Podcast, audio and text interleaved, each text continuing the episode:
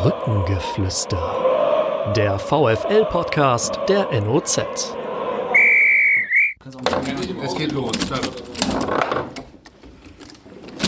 Ah. Sebastian, äh, versuch's mal mit den Händen. Beim nächsten habe ich ihn. Ich glaube, jetzt Ist müssen aber auch wir... kein Profikicker, ne? Komm mal rein, mach ihn. Ich glaube, wir geben auf, ihr habt gewonnen. Herzlichen Glückwunsch, danke. Ich gebe es ganz auf. Ja, gutes Spiel.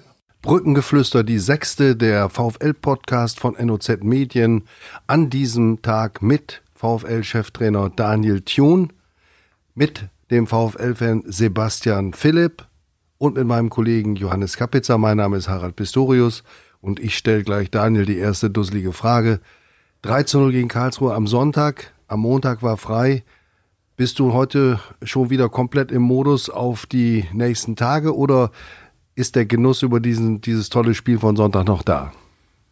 Der Genuss ist definitiv noch da. Ähm, Wir haben ja vor 14 Tagen dieses tolle Spiel gegen Darmstadt gehabt. Ähm, Das war schnell vorbei, kurze Woche gehabt und jetzt mit der Länderspielpause dürfen wir uns ein bisschen mehr freuen über diesen 3 zu 0 Sieg und ja, gestern mit dem freien Tag das auch noch ein bisschen genossen. Aue ist jetzt noch ein bisschen weiter weg und ähm, aber die Woche startet heute natürlich wieder mit Training und Testspiel. Genau. Sebastian, du gehst immer zum VfL, du hast eine Dauerkarte seit 1995, bist VfL-Fan seit 94 und, das muss ich jetzt als eine Art Disclaimer sagen, du bist ein Kollege von Johannes und mir aus der Lokalredaktion und du sagst, ich bin froh, dass der VfL meine Privatangelegenheit ist und ich nicht drüber schreiben muss. Also hast du auch die Berechtigung hier zu sein.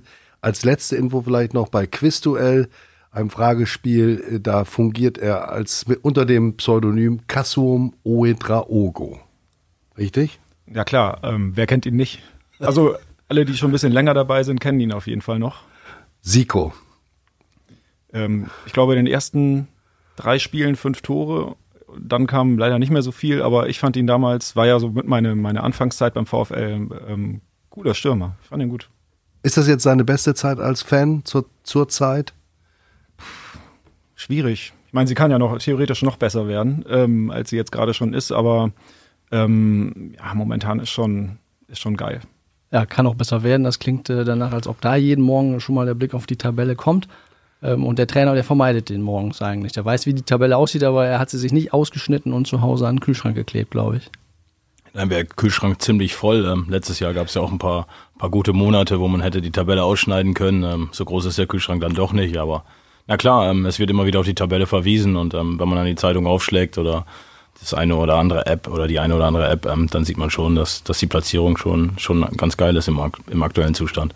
Und da muss man immer sagen, Leute, bremst mal die Erwartungen, weil es erst fünf Spieltage gespielt sind. Nee, wir wollen ja keine Erwartungen bremsen. Das, das wäre ja blöd. Ähm, wenn alle euphorisch sind, dann unterstützen sie uns, dann ist eine gewisse Erwartungshaltung da. Eine gewisse Erwartungshaltung erzeugt einen gewissen Druck. Ähm, da muss man sich natürlich ein bisschen vom befreien, aber wir sind fokussiert und ähm, das ist ja mal ein Zusammenspiel vom, vom Umfeld, vom Innenleben, vom Außenleben und ja, Erwartungen sind, sind gegeben und denen wollen wir ja gerecht werden. Letztes Jahr hast du den Jungs ja mit auf den Weg gegeben. Eigentlich wollen wir jedes Spiel gewinnen und ich will mit euch Meister werden. Und ja, jetzt guckt man auf Platz drei und der Trainer sagt, das ist eigentlich ganz geil. Was hast du den Jungs denn dieses Mal mitgegeben? Ihr wollt wieder maximal sein, also doch der Durchmarsch.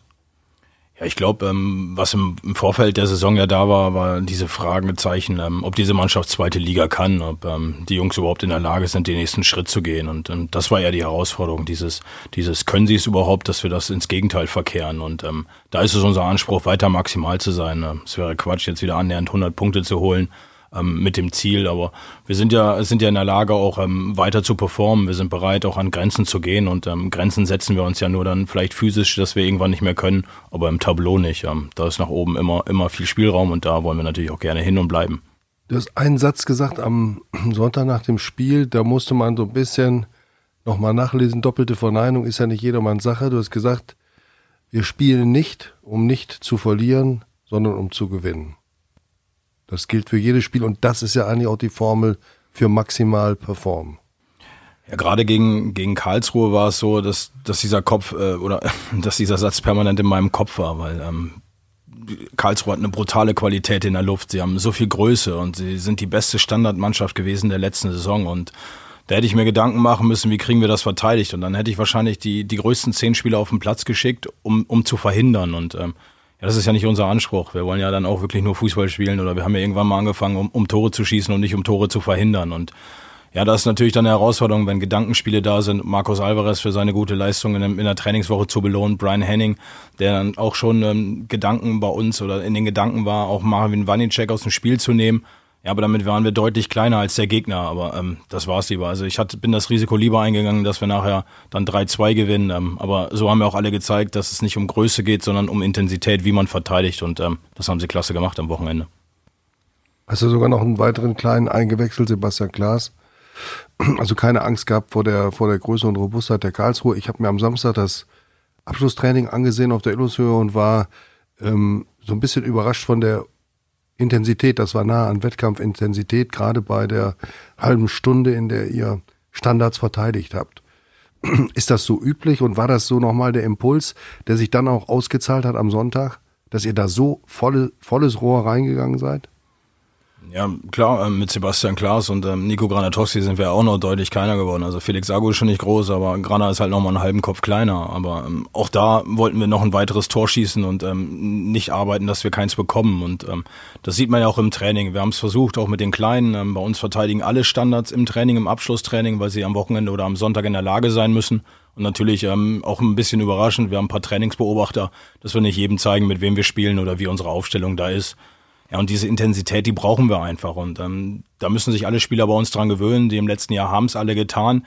Ja, und wenn man diese Intensität über Tage im Training dann nicht anbietet und nicht hat, ähm, wer das nicht im Training macht, macht es nicht im Spiel. Und ähm, da stoße ich vielleicht mit dem einen oder anderen mal ein bisschen aneinander.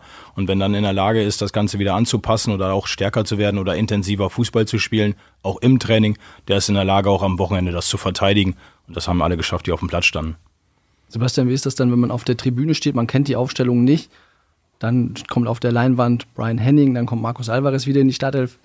Äh, der Trainer ist ja einer, der eigentlich jede Woche wieder fast überrascht. Wie ist das für einen als Zuschauer, wenn man nicht weiß, wer läuft da jetzt auf? Denkt man, oh, wie wird das werden? Wie klappt das mit Brian Henning? Erstes Spiel gleich gegen Karlsruhe. Naja, also meistens äh, liegt ihr ja schon relativ richtig mit euren Vermutungen, äh, obwohl man ja auch manchmal raushört, dass der Trainer sich nicht immer in die Karten gucken lässt. Ähm, ja, also ich muss ganz ehrlich sagen, momentan, ähm, und da muss ich auf, auf deine Frage vorhin, äh, Harald, zurückkommen, ähm, ist es die schönste Zeit beim VfL jetzt gerade. Ähm, jetzt gerade ist es so, dass viele sich, glaube ich, jetzt gar nicht so ähm, Gedanken machen, ah, wer spielt jetzt, weil eben so ein, so ein momentan so ein Grundvertrauen in die Mannschaft da ist. Und da ist es, glaube ich, momentan jetzt egal, ob ein ob ein Etienne Amenido spielt oder, oder Marcos Alvarez, ähm, die ja auch unterschiedliche Qualitäten haben. Aber so dieses Gesamtkonstrukt Mannschaft ähm, hat, glaube ich, momentan bei den VfLern, bei den Osnabrückern so viel Vertrauen. Ähm, ähm, ich meine, klar, natürlich ist es, ist es spannend, ne? wenn du dann irgendwie äh, die, die Ausstellung siehst ähm, und es gibt so ein paar ähm, Spieler, die natürlich das Gerüst bilden, also Blacher oder Tafferzhofer. Ähm, aber ich glaube, eigentlich sind wir alle immer ganz ruhig auf der Tribüne und freuen uns natürlich aufs Spiel. Also ähm, das hat äh, der Trainer ja gerade gesagt, die Intensität, ähm, gerade auch jetzt im, im Karlsruhe-Spiel, unfassbar. Also wenn ich sehe, wenn, wenn irgendwie Felix Agu noch vorne ist und ein Ballverlust ist, wie dann so die Lücken gefüllt werden und wie ich, wenn ich dann sehe, auch in der 80. Minute ein David Blacher, der dann irgendwie einen 40-Meter-Sprint macht, um eine Lücke zu füllen, ähm, ja, das sind so Sachen, ähm, da geht einem so als VfL-Fan das Fußballherz auf, wenn man, wenn man sieht, die, die Intensität bei der Mannschaft, die stimmt einfach, der Einsatz stimmt. Ähm, äh, man sagt ja immer, es sind so Grundvoraussetzungen, aber ich glaube, gerade in Osnabrück in dem Stadion ist das super wichtig. Das hat sich die Mannschaft letzte Saison in der Aufstiegssaison verdient, so ein bisschen auch diesen Kredit. Also geht man da voll entspannt rein, auch wenn Leute ausfallen wie Lukas Guga nicht wenn Bashi Aydini nicht dabei ist, wenn äh, Konstantin Engel fehlt, dann denkt man ja eigentlich erstmal, puh, das ist schon ganz schön schwierig, da fallen ein paar Leute aus, Niklas Schmidt ist nicht fit. Ähm, aber naja. die anderen richten es dann auch mal wieder. Naja, also entspannt äh, ist da, glaube ich, keiner, weil irgendwie jeder sich aufs Spiel freut. Und also mittlerweile gehen ja auch viele wieder zum VfL nicht, weil sie immer hingegangen sind, sondern weil der Fußball momentan einfach super viel Spaß macht. Ähm, äh, also man geht da mit Vorfreude rein, ist ein bisschen aufgeregt, aber ich glaube, keiner äh, hat jetzt Herzklopfen, wenn er sieht, oh, jetzt spielt mal irgendwie Alva nicht oder, oder Etienne Menido nicht.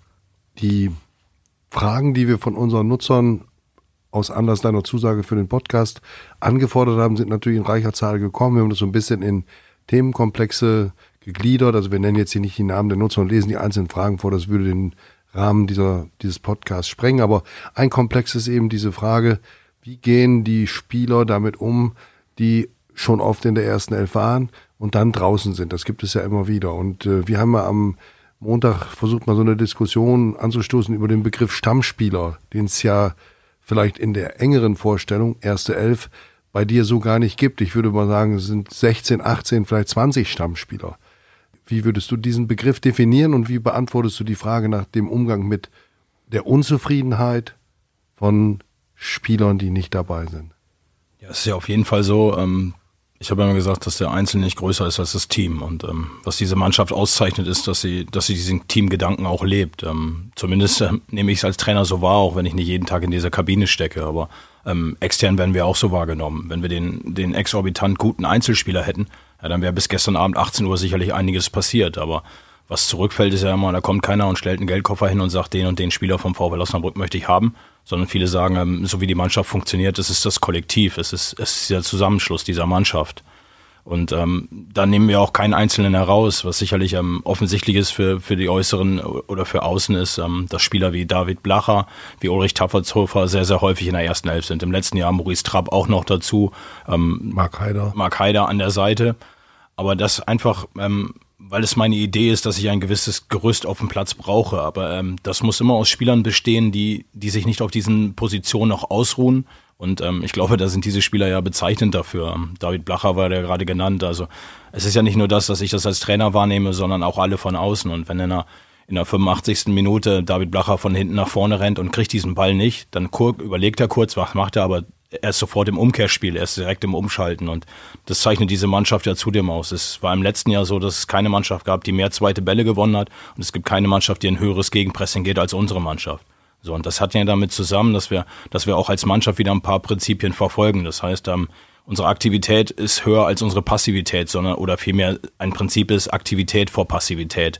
Und das muss ja immer dazu führen, dass unsere Intensität auch deutlich höher ist. Und ja, das wissen alle, aber die Herausforderung besteht ja trotzdem. Also wenn man auf den Kader guckt und am Wochenende Friesenbichler und Gerd auf der Bank hat, ähm, zwei richtige Torjäger, ähm, Marktwert sicherlich auch mit unsere wertvollsten Spieler, die sind nicht glücklich, die sind doch total unzufrieden und sie werden heute sicherlich auch nicht glücklich nach Lädelo fahren, um, um dann da Fußball zu spielen. Das weiß ich selber aus eigenen Erfahrungen aber es ist eine Plattform, wieder in einen Rhythmus zu kommen. Und ähm, das ist was, was ich ja sage. Neben dem, was der Gegner uns anbietet, was unser Kader braucht, muss ich sehen, was auf dem Trainingsplatz passiert. Und ähm, heute haben wieder alle die Plattform, Vollgas zu geben. Und das erwarte ich. Und wenn diese Erwartungen erfüllt werden, ja, dann gucke ich, wo Platz in dem Kader ist und dann, dann tauschen wir auch aus. Aber vielleicht dann nicht am Herz, weil da operieren wir nicht so gerne dran. Und das ist Taffertshofer und Blacher.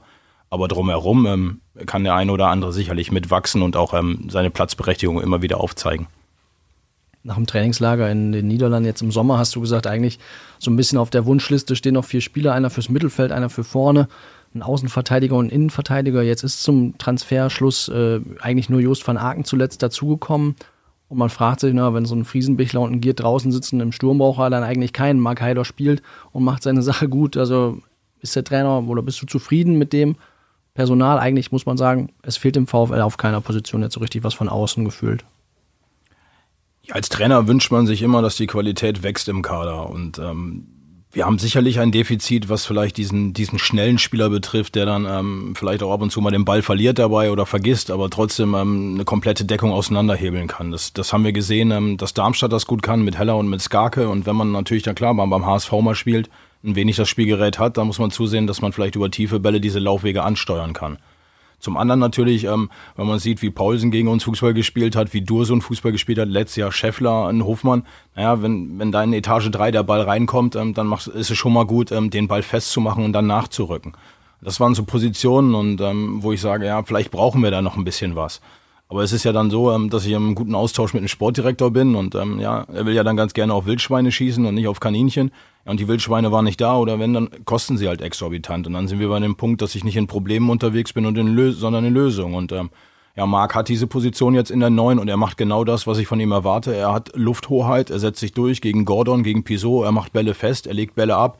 Dann haben wir schon mal ein paar Jungs, die nachrücken können. Und ja, in Nürnberg, wo man vielleicht dann auch ähm, vielleicht eher ums, übers Umschaltspiel kommen muss, dann hätte ich gern natürlich nochmal einen Spieler wie einen Granatowski, wie einen Friesenbichler auf den Platz geschickt. Aber das, das ging nicht durch die Auswechslung. Aber das heißt, die Platzzeit von denen wird auch noch kommen. Und ähm, ja, ein bisschen mehr Tempo. Bashi Aidini, wenn der wieder fit ist, ich kann Felix Agu eine Position nach vorne schieben und der hat mehr Tempo oder das höchste Tempo in unserem Kader.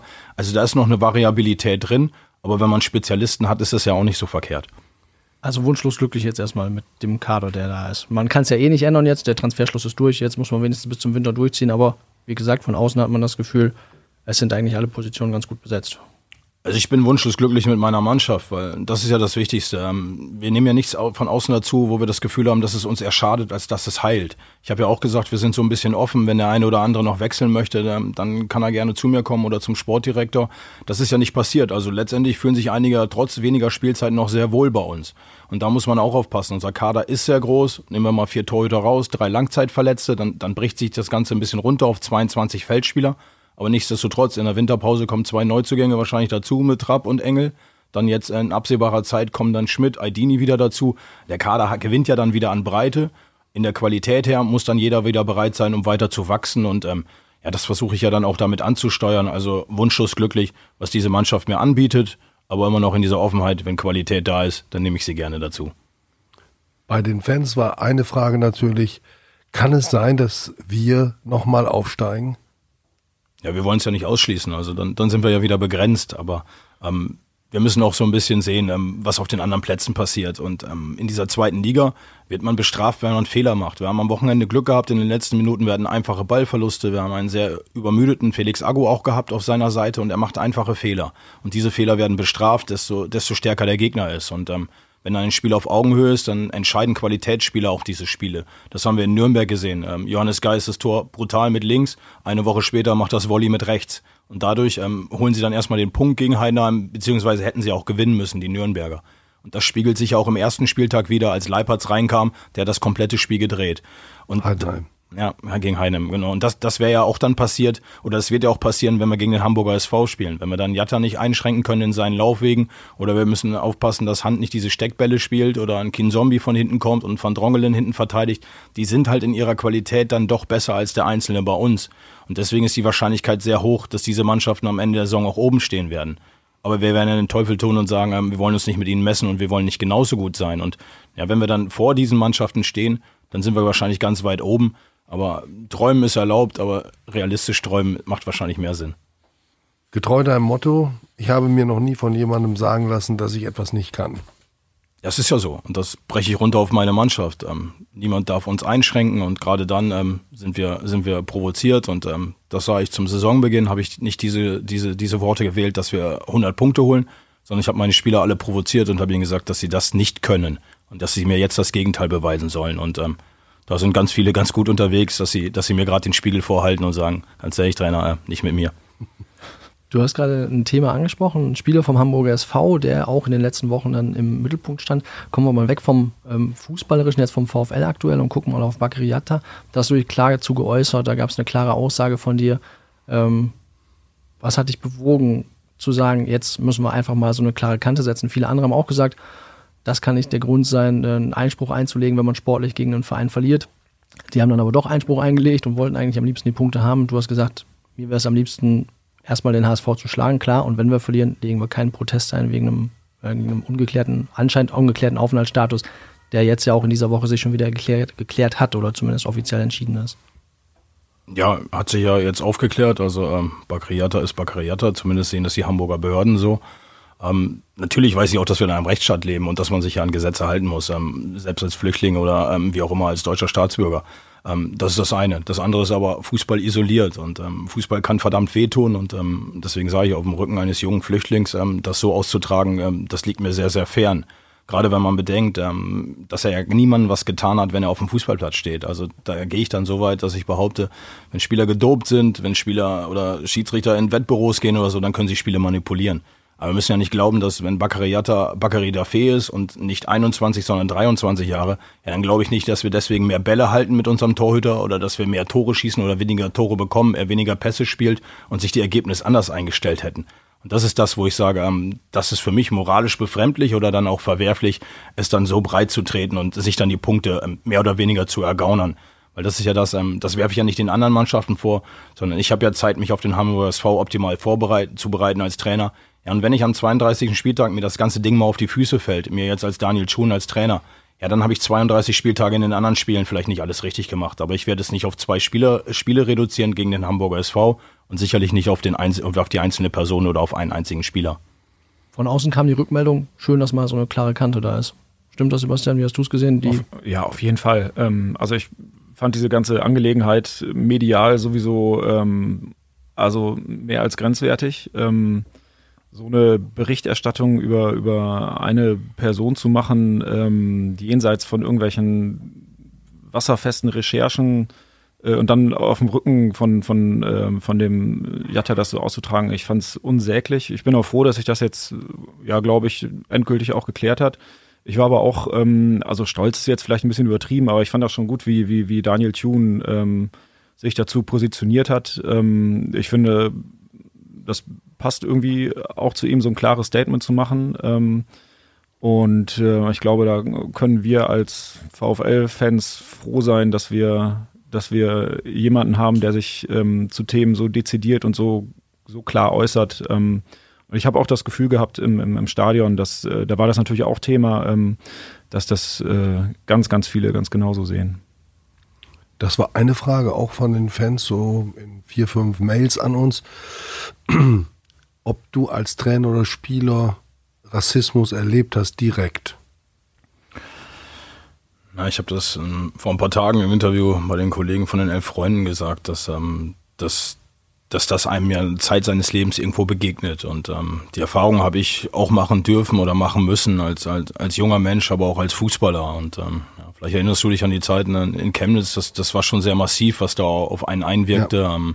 Ich erinnere mich an diese Momente, erwärmen ähm, Ordner im Blog, ähm, Swoosh-Zeichen von Nike eigentlich auf einem Pullover, aber steht nicht Nike da, steht Nazi drauf und ähm, das hat mich erschreckt und ähm, mich hat das Verhalten der Zuschauer auch sehr erschreckt und ähm, ich war nicht in der Lage, an dem Tag auch Fußball zu spielen oder zu funktionieren. Ähm, meine erste Berührung mit den Bundesländern, neuen Bundesländern, zu dem Zeitpunkt neue Bundesländer.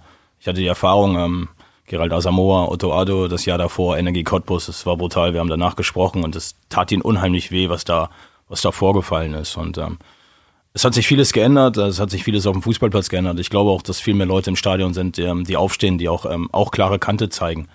Auch Aber die Fans des VfL massiv. Gerade die Fans des VfL. Ich glaube, letztes Jahr ähm, haben wir deutlich mit der Aktion gegen rechts ähm, gezeigt, ähm, wofür Osnabrück steht und ähm, der Zuschauer auch. Deswegen ähm, bin ich ein bisschen weit nach vorne gerutscht mit der Jatta-Aussage, aber in, in der Hoffnung, in dem Wissen, ähm, Osnabrück ist dann, steht auf, wenn ihr Osnabrücker seid und das tun sie ähm, gegen Gewalt und sicherlich auch gegen ähm, Fremdenfeindlichkeit und in dieser Gesamtheit ist es dann einfach so, dass ich ähm, diese Erfahrung, die ich damals gesammelt habe, ähm, immer noch erschreckend finde, weil ich das Gefühl ja auch habe oder gesehen habe, dass in Chemnitz sich in 20 Jahren nicht ganz so viel geändert hat. Wenn man jetzt sieht, ähm, was vor Wochen da vorgefallen ist, ähm, dann erschreckt es mich. Aber ähm, es lässt sich wahrscheinlich nicht mehr ganz ausräumen oder es lässt sich nicht ähm, ganz wegschieben. Aber ich glaube schon, dass ähm, sich viel entwickelt hat in den letzten 20 Jahren. Ähm, Dazu muss ich auch noch sagen, ähm, also klar fällt da der Fokus momentan vielleicht ein bisschen auf, auf die ähm, ostdeutschen Bundesländer, aber ich kann mich erinnern, so ähm, in den 90er Jahren ähm, waren so war dieser Alltagsrassismus ähm, auch in Osnabrück auf den Tribünen auch noch anzutreffen. Also ich weiß nicht, ähm, in welcher Zeit? Ja, so Ende der 90er, ne? Also man hat ja so bestimmte Rufe und so, ne, und so Gebaren, das gab es da irgendwie auch noch. Ich bin aber echt froh, dass ich das ähm, mittlerweile, ähm, also ich sehe das in Osnabrück im Stadion gar nicht mehr und das ist auch gut so. Ähm, ich finde, da ist auch die, die Fanszene vom VfL ähm, echt gut aufgestellt. Also ich glaube, es gibt ganz, ganz, ganz wenig Platz nur für, für irgendwelche rechtsextremen Geschichten bei uns im Stadion. Das ist gut so.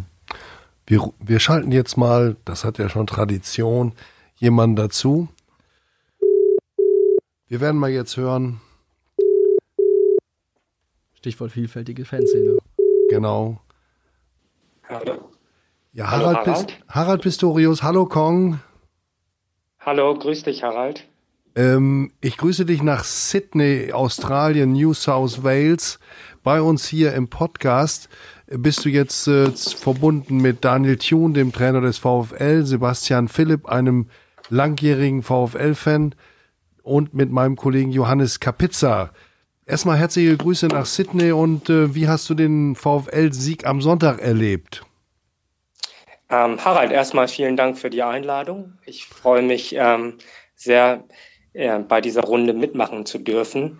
Ähm, ich habe das Spiel live verfolgt. Das war bei mir 21.30 Uhr Anstoß am Sonntag und ähm, ich fand, dass die, äh, dass die Mannschaft richtig, ähm, richtig geliefert hat. Ich war sehr beeindruckt von äh, Philipp Kühn, da ich selber im Tor stehe und ähm, äh, ja, dass er ja, dass einer der Ersatztorwart ist und nicht viel spielt und solche Leistungen bringt, das ist, ähm, ja, das ist, das gönnt, das hat viel Respekt für mich. Ich erzähle mal ein bisschen äh, für unsere Zuhörer und auch für unsere Gäste hier, warum wir dich dazu geschaltet haben und warum ein VfL-Fan in Sydney lebt. Du bist, es hat dich beruflich dorthin verschlagen. Deine Heimat ist Vietnam und du bist Ende der 70er Jahre mit deinen Eltern Boat People, die vor den, vor den Kommunisten in Vietnam geflohen sind, nach Deutschland gekommen. Du warst ein kleiner Junge und bist in, im schönsten Stadtteil Osnabrücks im Schinkel gelandet, an der Tiefstraße und hast bei Blauer Schinkel gespielt und bist dann wie genau mit dem VfL in Berührung gekommen? Ja, das ist richtig, ähm, Harald. Ähm, ich bin mit VfL in Berührung gekommen, das erste Mal und das, da kann ich mich noch sehr gut erinnern. Ich war damals sieben Jahre alt. Das war im Sommer in 1980, als der VfL ein Freundschaftsspiel an der Bremer Brücke hat. Und äh, VfL hatte dann damals die Initiative gehabt, alle Flüchtlinge aus Vietnam zum Spiel einzuladen. Ähm, wir waren damals, glaube ich, um die 65 Flüchtlinge aus Vietnam. Und ähm, ja, wir wurden dann damals mit ähm, viel Beifall von den Zuschauern empfangen. Und ähm, es war einfach alles richtig herzlich. Und ähm, ja, und seitdem bin ich ähm, äh, brenne ich sehr für den VfL. Und als ich in der Schule war, in der Grundschule, bin ich öfters zu den Spielen ge gegangen mit einem ähm, äh, Schulkamerad. Der Vater hatte damals ein eine Jahreskarte und wir saßen immer auf der Nordtribüne. Und du hast heute eine Retterkarte. Zu jedem Heimspiel kommst du aber nicht. Äh, leider nicht, das ist ein bisschen weit. Ich, ähm, ich versuche äh, mindestens ja, ein paar Spielen ähm, einmal eineinhalb Jahre mal zu kommen. Ähm, ich habe die Retterkarte, ich glaube, das war die Aktion war in 2012 oder 2013 gekauft, weil ähm, es, es lag mir schon richtig nah, dass ähm, der VfL ähm, ja, bestehen bleibt. Ähm, und, und ich dachte, eine kleine Hilfe. Ähm, ja, würde, würde richtig ähm, passen für mich auch. Wir haben eben über den Fall Jatta gesprochen und über das Statement von Daniel Thune. Du hast im Vorgespräch schon gesagt, wie sehr dich das auch beeindruckt hat. Du kannst jetzt selbst mit ihm sprechen und vielleicht auch mal sagen, was du von dieser Aktion, wie du das empfunden hast. Ja, gerne. Äh, erstmal hallo Daniel. Ähm, ich freue mich sehr, das äh, mit dir zu, äh, zu sprechen und in dieser Runde dabei zu sein. Hallo Gong. Ähm, ich fand's ja hallo. Ich fand es richtig stark, ähm, dass du dich da eingesetzt hast, weil deine Worte viel Gewicht haben. Ich finde auch, dass deine Worte eine richtig lange, ähm, dass deine Worte eine breite ähm, Zuschauer oder Zuhörer haben und auch, dass deine Worte repräsentativ ist für den VfL. Ähm, und ich finde, ja, ich, ich, ich habe richtig Respekt gehabt. Ich habe da ein Interview gesehen und ich dachte, ähm, es ist schön, dass einer sich für, ähm, für den Bakary einsetzt, weil ich weiß selber als ähm, Flüchtlinge, als Flüchtling, dass, ähm, dass man in so einer Situation, ähm, ja, dass, dass, es, dass es wichtig ist, dass Leute sich für jemanden einsetzt. vielen Dank, Gong. Vielen Dank für die netten Worte. Ihr habt auch schon gegeneinander gespielt, hast du mir gesagt, ne? Ähm, ich war damals äh, in der F-Jugend oder E-Jugend bei Blauber Schinkel. Ich glaube, Daniel, du hast bei Raspo gespielt. Ja, ähm, richtig. Ja, ich, ich bin aber Jahrgang 73. Ähm, ich glaube, meine Freunde, mit denen ich sehr viel Kontakt noch habe, haben damals gegen dich gespielt. Ich selber kann mich nur vielleicht flüssig erinnern, bei Turnieren mal gegen dich gekickt zu haben, aber das ist jetzt ja auch schon ein paar Jahre her. Du meinst Marco Hörmeier und und äh, Kai Hegner, ne? G genau, genau. Gut, hast du noch eine Frage in die Runde? Was, ähm, ach so, das müssen wir noch klären. Du hast es ja demnächst viel leichter nach Osnabrück zu kommen. Du, du, deine Entfernung wird ja circa 6000 äh, Luftlinienkilometer weniger. Du ziehst nach Singapur. Ja, ja, richtig, Harald. Ich ähm, ziehe beruflich mit meiner Familie nach Singapur. Und das hat natürlich den Vorteil, dass ich dann näher an Deutschland bin. Und ähm, ich habe dann auch vor, öfters äh, im Stadion live dabei zu sein. Ich war auch ähm, im April da. Da habe ich äh, das Glück gehabt, dass ich drei Spiele live verfolgen konnte. Ich war in, in Duisburg gegen Uerdingen dabei. Ich war auch gegen Braunschweig dabei, in, in, an der Bremer Brücke und natürlich ähm, das, ähm, das Aufstiegsspiel gegen Aalen.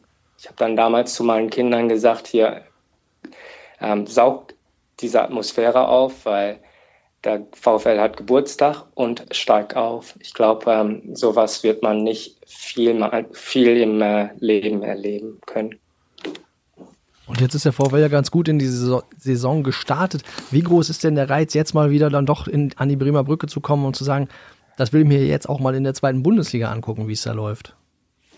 Ja, auf jeden Fall. Ich habe mir vorgenommen, dass ich äh, diese Saison auf jeden Fall an der Bremer Brücke ähm, ähm, dabei sein äh, möchte und ähm, ja, schnellstmöglich. Jetzt ist erstmal, jetzt muss ich erstmal mich um den Umzug kümmern und dann äh, hoffe ich dann in den nächsten paar Monaten in äh, Osnabrück wieder zu sein. Wunderbar. Kong, ich, ich danke dir ganz herzlich äh, für die Zeit. Du, ähm, wir freuen uns darauf, wenn wir uns mal treffen in Osnabrück. Schöne Grüße und alles Gute für deine Frau und deine Söhne. Max und Noah heißen sie, glaube ich. Und ich gehe davon aus, sie werden beidfüßig und mehrsprachig erzogen. Ja, das ist richtig, Harald. Und äh, vielen Dank für die Grüße.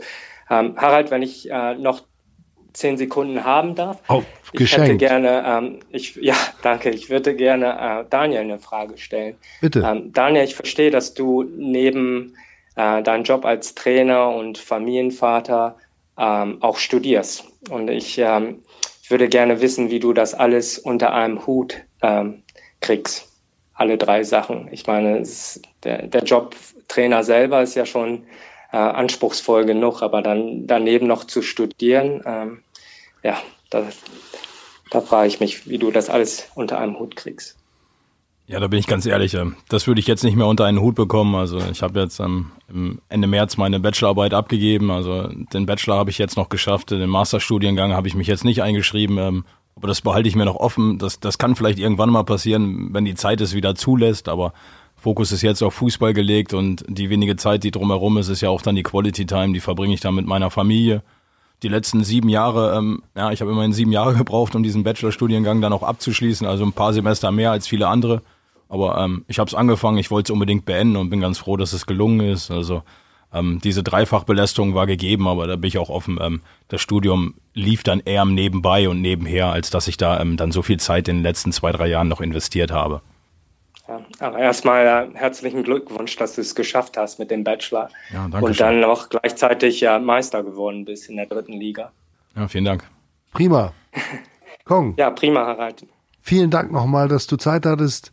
Wir treffen uns bestimmt bei Gelegenheit. Marco Hörmeier ist ja hier bei uns auch ein geschätzter Ansprechpartner und dann werden wir mal ein ordentliches Treffen im Schinkel machen, ne? Das hört sich gut an, Harald. Und nochmal danke für die Einladung. Es okay. hat mich sehr gefreut, auch mit der Daniel zu sprechen. Vielen Dank, bis bald. Tschüss. Tschüss. Danke, tschüss. tschüss. Ja, Sebastian, das so kann ich mir dich auch vorstellen, wenn du nach Sydney gehst. Ah, ich weiß nicht. Äh, kernsaniere gerade mein Elternhaus. Also es wäre ein bisschen komisch. Äh, der Weg war weit, aber ähm, ist natürlich äh, grandios, ne? so jemanden zu haben, der sich so mit, mit der Stadt und mit dem VfL verbunden fühlt. Ja. Aber ich muss gerade noch zu der ähm, Geschichte, der, dass er gegen Aalen hier war, auch noch eine kleine Anekdote erzählen. Ähm, äh, wir hatten gegen Aalen auch einen dabei, so aus dem, das ist der Schwager von einem Kumpel, ähm, nie was mit Fußball zu tun gehabt. Ähm, äh, auch noch nie im Stadion gewesen, der war da mit, ähm, hat dann natürlich an diesem unfassbaren Tag den Aufstieg miterlebt äh, und äh, schönes Wetter, 120 Jahre Jubiläum, ähm, also alles wie gemalt. Ähm, und aus diesem Nicht-Fußball-Fan ist mittlerweile ein leidenschaftlicher VfLer geworden, der wohnt in Schweinfurt. Ähm, schickt dann auch äh, Grüße aus dem Griechenland-Urlaub mit einem VfL-Schal am griechischen Strand und ähm, ja, man sieht halt irgendwie, der VfL bewegt die Leute. Ne? Das ist ähm, gerade gegen Aalen, das war natürlich ähm, also once in a lifetime. So, ne? War das auch dein Tag der Saison oder gehen andere Spiele in der Erinnerung drüber? Ach, das waren ist ja schwer. viele, aber ne?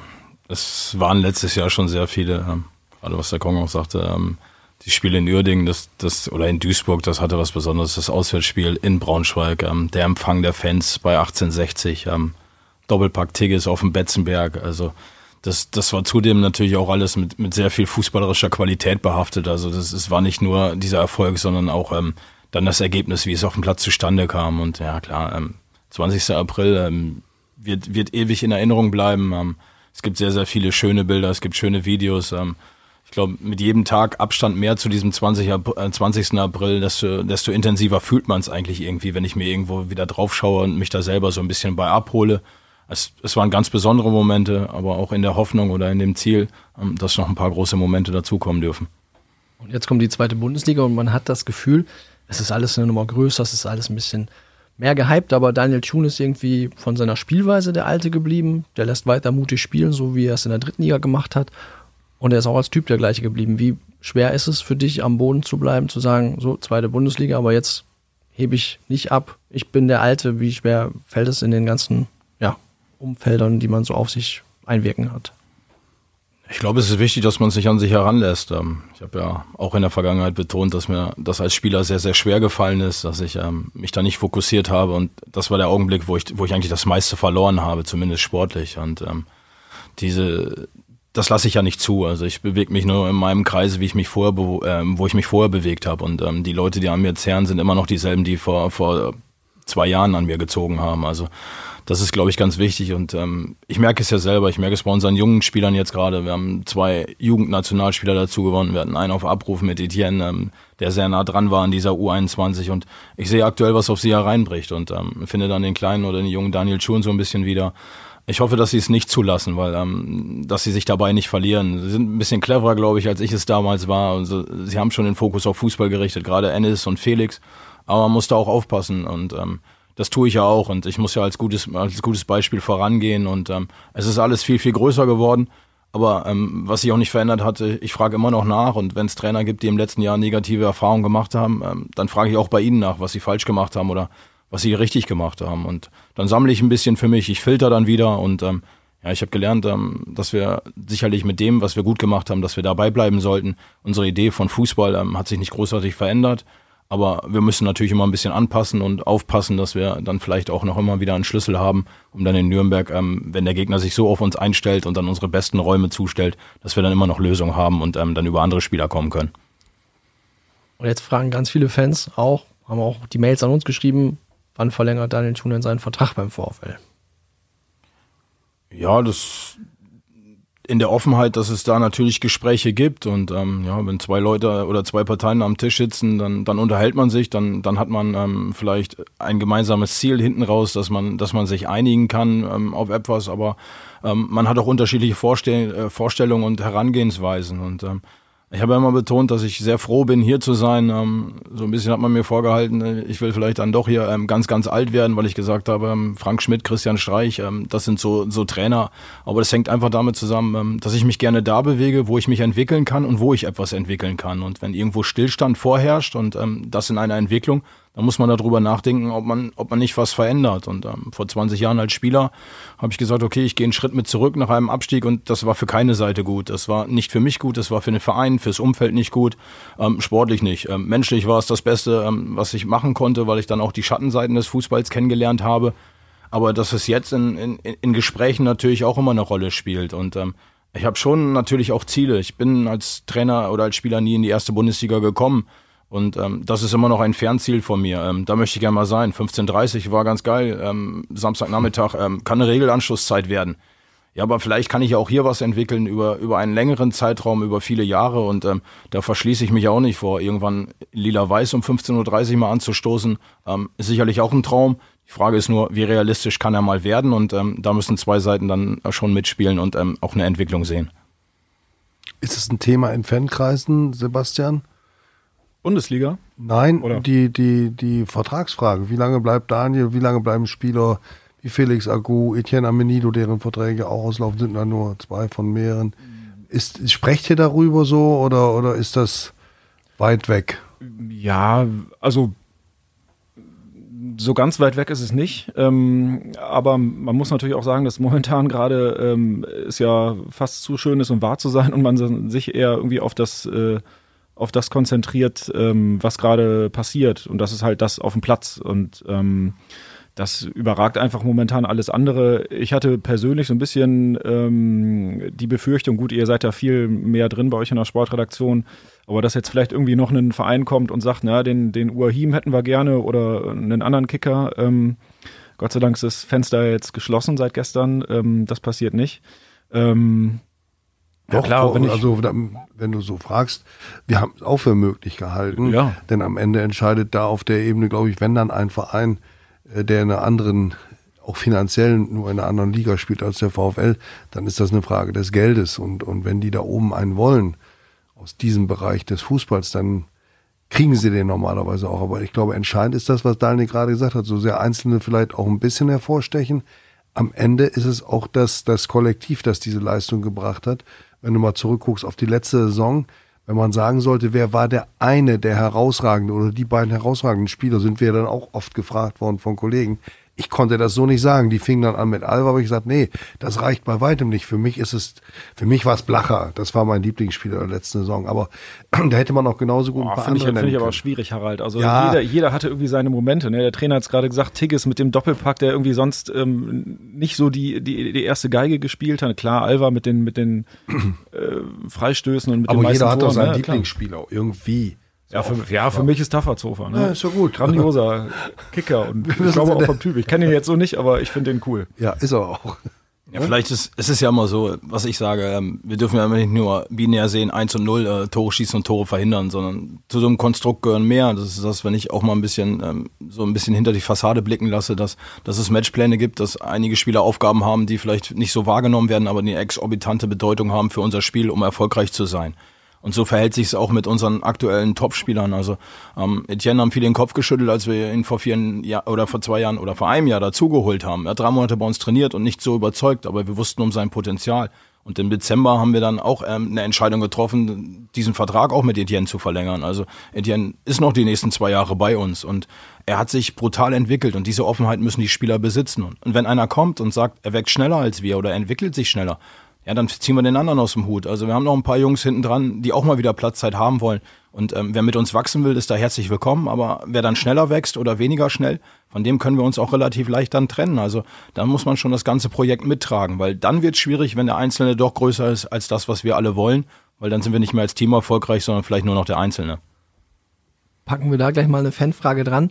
Äh, ein Fan hat gefragt oder es haben Fans gefragt, welche Spieler würdest du denn gerne mal trainieren? Jetzt vielleicht nicht beim VfL, sondern unabhängig davon. Gibt es so Spieler, die man als Trainer im Kopf hat, wo man sagt, oh, mit dem könnte ich es mir gut vorstellen, zusammenzuarbeiten oder alles gut, so wie es ist gerade? Für mich ist es nicht die fußballerische Qualität, sondern vielleicht auch einfach die, die Offenheit, die ein Spieler besitzen muss. Und ähm, das ist ja das, was ich über diesen Kader immer sage. Sie, sie adaptieren, sie nehmen auf, sie, sie vertrauen uns. Und das ist, glaube ich, viel, viel wichtiger, als wenn ich einen Spieler habe, na, was, was soll ich Lionel Messi noch erzählen oder einen Ronaldo? Also die erzählen mir eher, wie ich aufstellen soll oder wie eine Mannschaft funktionieren soll. Ähm, bei Neymar ist es ja ähnlich. Ich habe jetzt gehört, der war ja in Dresden zum Testspiel, der bringt seine eigenen drei Physiotherapeuten mit. Also dann fällt es mir auch relativ schwer, wenn ich nachher nur noch ähm, versuche zu delegieren und nicht mehr trainieren darf. Sondern ich brauche ja diese, diese Entwicklungsspieler und das macht mir auch so viel Spaß. Und ähm, da sind es gar nicht nur die Jungs, die aus dem Nachwuchs kommen, sondern ähm, ein Mark Haider mit 33 genauso. Also Mark kommt zum Training und ist einfach offen und er bringt so viel mit, also an Potenzial, an Bereitschaft, an Wille. Und ähm, wenn es fußballerische Qualität dann mal ein bisschen gemindert ist bei ihm, ja, dann finden wir Lösungen, wo wir sie die, die nicht brauchen, weil wir ihn in anderen Momenten brauchen. Und das macht er ja hervorragend. Und da ist es gar keine Frage des Alters oder auch gar nicht des Spielers, den ich haben möchte, sondern die Bereitschaft, die ein Spieler besitzt, mit mir arbeiten zu wollen. Wir haben noch ein paar Entweder-Oder-Fragen zusammengestellt, um den Trainer noch mal ein bisschen von der anderen Seite kennenzulernen. Ähm, wir fangen einfach mal an. Schnelle Antwort: BVB oder Bayern? BVB. Reicht für die Meisterschaft auch? Definitiv. Pizza oder Pommes? Schwer, aber Pizza. Ist beides keine Sportlernahrung, ne? Schölerberg oder Schinkelberg? Oh, beides Ich habe in beiden Stadtteilen gewohnt, also das, um das, um da ehrlich zu sein, ähm, am Schölerberg wie im Schinkel mit vielen Schwarzköpfen zusammengehängt, äh, rumgehangen. Also ähm, da will ich das eine nicht vor dem anderen heben. Also das sind zwei Stadtteile, wo, wo ich mich auch im Dunkeln ganz gut bewegen kann und wohlfühle. Man darf es ja auch jetzt mit keinem verscherzen, ne? die hören ja alle zu, denke ich. Bier oder Wein? Bier. Äh, Zigarette oder Shisha? Weder noch. Gar nichts als Sportler, genau. Richtige Antwort: Fernsehen oder Netflix? Fernsehen. Echt wahr. Also du bist einer der, wegen der Sportschau, weil die zu einer festen Zeit kommt, oder? Ich, wir haben als Familie keinen Netflix-Account und entsprechend, ähm, wir haben so viele Accounts. Als Trainer muss ich bei, bei, bei so vielen unterschiedlichen Portalen irgendwo, also ich zahle schon Vermögen, um wirklich Fußball gucken zu dürfen. Da brauche ich nicht noch eine, eine, eine Spielform oder Serienplattform. Das heißt, da kannst du bei deinen Spielern nicht mitreden, wenn die in der Kabine über die neuesten Netflix-Trends reden. Oder Ja, andere Streamingdienste. Aber dafür kenne ich mich bei FIFA gut aus. Ich weiß, wer welches Ranking hat, wer welche Karte hat. Also da kann mir keiner was vormachen. Da bin ich von meinem Sohn schon so weit mitgenommen, dass ich weiß, wer im Team der Woche ist. Und ähm, da kriege ich meine Jungs eher mit, als wenn ich über irgendwelche ähm, Cards of House, House of Cards oder solche Dinge reden Ja, muss. Kartenhäuser. Die stürzen auch schnell ein. Der VfL bleibt noch bestehen. Letzte Frage: Instagram oder Twitter oder Facebook? Auch weder noch für mich erkannt. Ähm, ich muss mein Leben entschleunigen nach dem Fußballlehrer, auch gerade jetzt. Es gibt bei mir kein Social Media. Ich bin weder bei Facebook noch bei Twitter noch bei Instagram. Aber auch da habe ich ähm, den einen oder anderen in meiner Familie, der mir dann auch mal das ein oder andere Foto oder Video von unserer Mannschaft, von unseren Spielern zeigt. Äh, da gucke ich dann mal rein, aber ohne es zu bewerten, sondern mich auch da unterhalten zu lassen. Wie sehr spielt die Mannschaft FIFA gegeneinander, miteinander? Ist der Trainer auch mal mit dabei oder?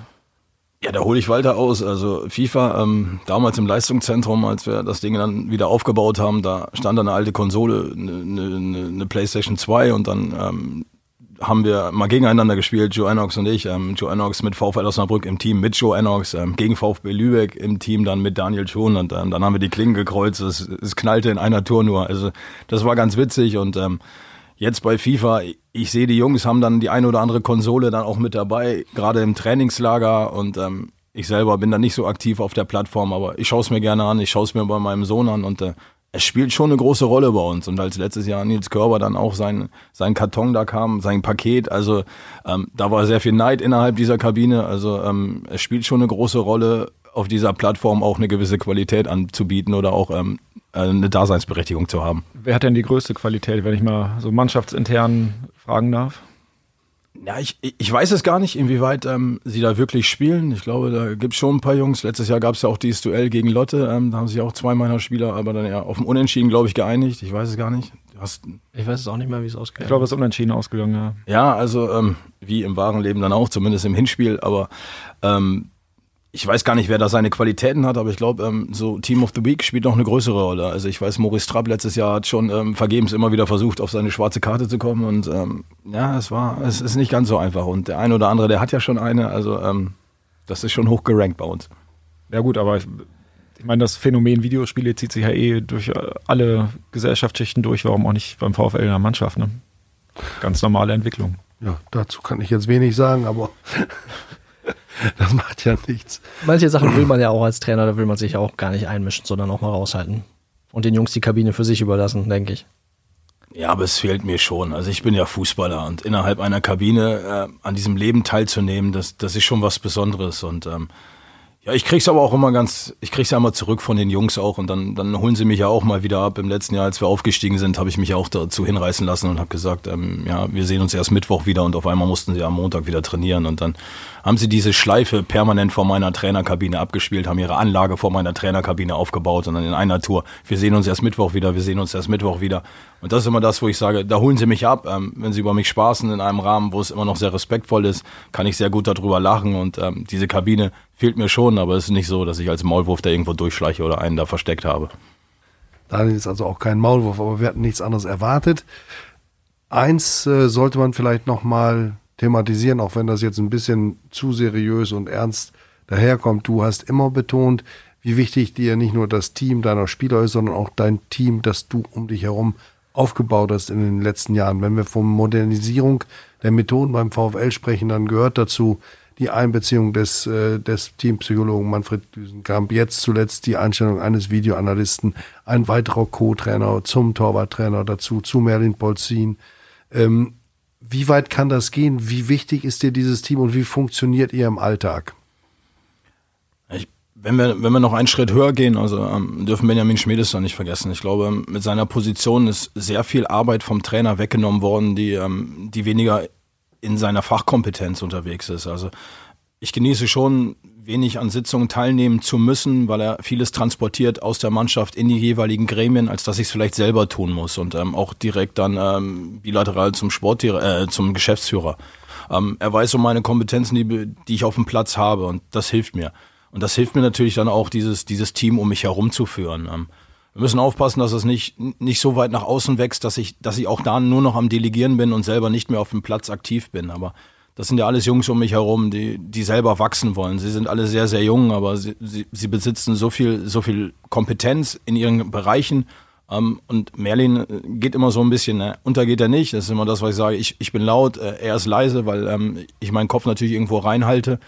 Aber er, ist mein kongenialer Partner. Also alles, was wir fußballerisch aufsetzen, ähm, entspringt unserer gemeinsamen Idee von Fußball. Und gerade wenn dann halt auch irgendwo ähm, ich auf einem Level emotional unterwegs bin, dann habe ich nochmal einen hinter mir sitzen, dem werfe ich ein paar Wortstücke zu und da kommt, kann kompletten Bilde, Gebilde daraus bauen, weil wir ja gerade in der Lage sind, dem Spiel auch viel anzupassen. Und ähm, die Dimension Sportpsychologie spielt eine ganz, ganz große Rolle bei uns. Ähm, wir haben auch ein paar Spieler, die, die vielleicht neben dem Fußball ähm, dann auch mal irgendwo den Wunsch haben, sich zu äußern. Über die medizinische Abteilung. Über Rolf Meyer brauchen wir nicht reden, was für einen Faktor er bei unseren Torhütern, ähm, welchen großen Faktor er da spielt. Ähm, Philipp Kühn bei Laune zu halten, über anderthalb Jahre ist eine riesengroße Herausforderung. Aber wenn man sieht, wo Rolf nach dem Abpfiff als erstes hingegangen ist, nach dem Karlsruhe-Spiel, das zeigt auch, ähm, dass seine Torhüter immer bei ihm auf Augenhöhe sind. Und das geht einher mit, ähm, mit Julius ohne Sorge drumherum. Also dieses Team, was ich habe, besitzt eine enorme Bereitschaft, auch zu wachsen, unabhängig vom Alter. Und ich bin froh, dass ich sie habe. Ähm, ein bisschen breiter geworden, weil wir dadurch Qualität erhöhen können. Ähm, ich kann nicht dadurch weniger arbeiten, aber ich ähm, kann mehr anbieten. Und das, das war dieser Videoanalyst, der uns hilft. Ja, und über Tim Danneberg, ähm, da, da habe ich schon viele Worte verloren, aber auch da ähm, mit der, mit der Überzeugung jetzt, was er anbietet, wie fleißig er ist. Ähm, er spiegelt genau das wieder, was, wie man ihn als Spieler auch wahrgenommen hat. Ähm, er ist ein ganz toller Trainer oder kann ein ganz toller Trainer werden. Er ist sehr, sehr bereit und ähm, sehr willkommen in unserem Team und ich freue mich, dass er jetzt auch bei uns ist. Also im Großen und Ganzen gutes Team, darf nicht zu groß sein, aber in dem Rahmen, wie wir jetzt unterwegs sind, passt es, glaube ich, 100 Prozent. Bei Tim Dannenberg, Entschuldigung, wenn ich jetzt mal so einhake, ähm, habe ich immer beim Warmmachen, habe ich immer das Gefühl, äh, ach ja, Dannenberg ist ja auch noch im Kader. Äh, aber irgendwie hat man sich noch nicht dran gewöhnt, dass er, äh, wie ist denn das für ihn selber? Ist er noch, ähm, also ich hatte, glaube ich, auch mal ihn gefragt, wie das so ist und ich glaube, die Anfangszeit war für ihn dann wirklich schwer. Ähm, ist er jetzt mittlerweile mehr Trainer als Spieler oder ist das so ein Prozess vielleicht noch? Es ist noch ein Prozess, also in dem Kopf, in dem drin steckt, steckt der Fußballer. Also das sehen wir, ähm, wenn er zwischen den Trainingsanheiten selber nochmal in den Athletikraum geht. Ähm, er tickt als Fußballer immer noch so. Ich glaube, die größte Herausforderung war das letzte Jahr einfach für ihn, ähm, sportlich nicht die Relevanz zu haben, die er sich gewünscht hat, die er über viele Jahre hatte. Aber er wusste, dass, dass meine Meinung und trotzdem sehr hoch von ihm ist, als Person und als Spieler und als Sportler. Und Jetzt wächst er gerade in diese Trainerposition rein. Ich weiß gar nicht, ob er die WhatsApp-Gruppe der Mannschaft schon verlassen hat, ähm, aber es ist ein differenziertes Bild jetzt. Er hat einen blauen Pullover und keinen schwarzen mehr an. Er sitzt in der Trainerkabine. Er ist mit uns auf Augenhöhe. Er ist derjenige aktuell im Athletikbereich, der die Jungs ärgert, weil unser Athletiktrainer ist Vater geworden. Er ist aus unserem Kreise ähm, oder er ist nicht mehr in unserem Kreise drinne. Das heißt, Tim Danneberg hat da sehr viel übernommen und ähm, ja, neben dem Cheftrainer ist der Athletiktrainer, glaube ich, der zweitunbeliebteste oder die zweitunbeliebteste Person in einem Kader. Ähm, das macht er ganz gut und die Jungs nehmen es an. Also Tim ist ähm, noch sehr viel Fußballer und langsam wächst er zum Trainer. Jetzt ist erstmal fünf Sekunden Schweigen gewesen. Das ist ein gutes Zeichen, dass wir uns vielleicht zwar immer noch was zu sagen haben, aber jetzt im Moment sagen wir erstmal vielen Dank an Daniel Thune. Wir haben uns sehr gefreut, dass du hier warst. Ich hoffe, es hat dir auch ein bisschen Spaß gemacht bedanke mich bei Johannes, der mit mir und Susanne und Benjamin Kraus über, und Stefan Albert über den VfL berichtet. Auch eine Herausforderung jede Woche aufs Neue, aber eine, die Spaß macht. Sebastian will das ja nicht, sonst nee. hätten wir ihn längst mal in die Sportredaktion geholt, aber jetzt zu spät, nicht Sebastian? Äh, ich glaube, es ist so ganz gut, wie es ist. Okay. Dank an die, an die Technik, Luisa Riepe, Uli Bunzmann. Dank an alle Nutzer, die uns geschrieben haben und die das auch künftig tun können. Horst Spiering, der jedes Mal einen Kommentar einträgt auf unserer NOZDE-Seite. Dort ist dieser, dieses Brückengeflüster natürlich zum Download bereit, genauso wie auf den einschlägigen Seiten Ich sage Tschüss ins, in die weite Welt des, der Podcasts und wünsche euch eine schöne Woche. Ja, danke schön. Vielen Dank. Ciao, ciao.